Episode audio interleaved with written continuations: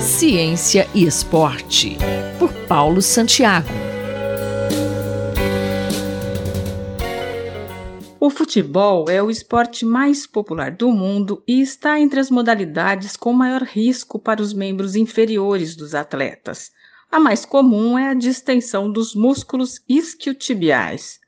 Professor Santiago, como é feita a reabilitação desses atletas?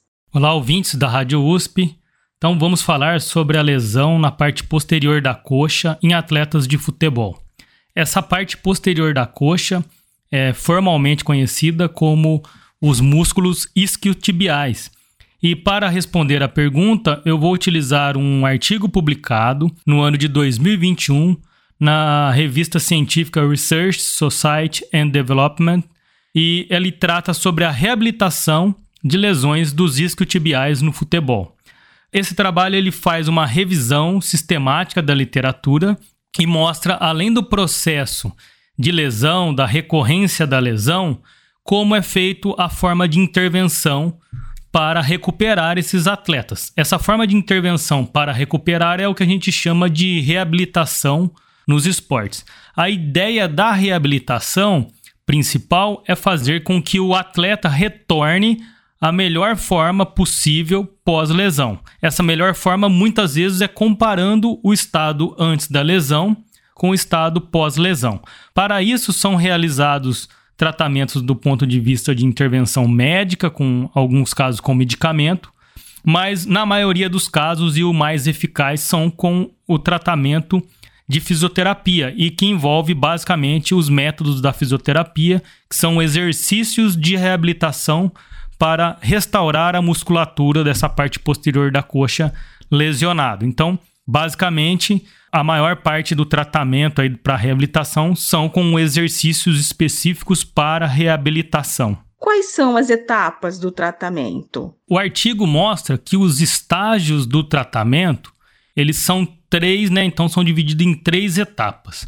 Essa intervenção do fisioterapeuta, né, ou fisioterápica, ela é feita com exercícios na primeira etapa e posterior ao exercício a colocação de 20 minutos de gelo na parte posterior da coxa nos músculos isquiotibiais.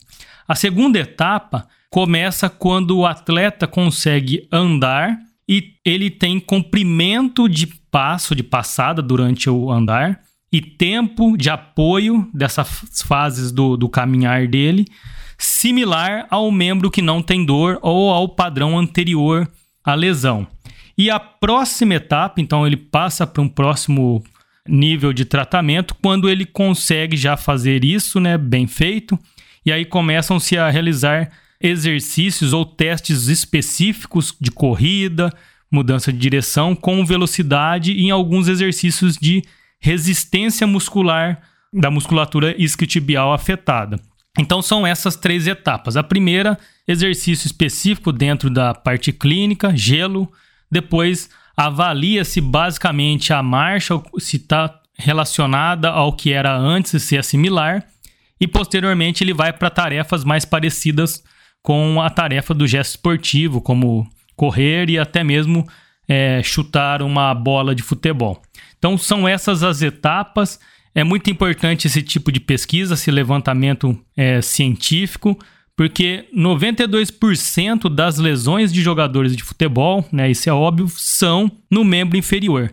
E grande maioria delas são nos músculos isquiotibiais, que é esse músculo posterior da coxa, que geralmente a gente observa quando um jogador de futebol vai iniciar uma corrida de velocidade ou quando ele chuta uma bola, que ele põe a mão na parte posterior da coxa.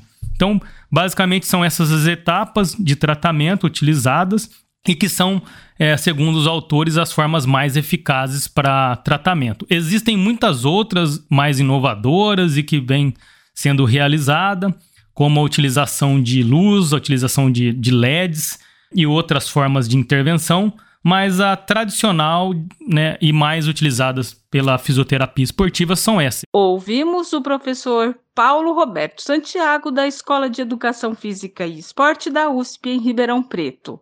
Rita Estela para a Rádio USP. Ciência e Esporte, por Paulo Santiago.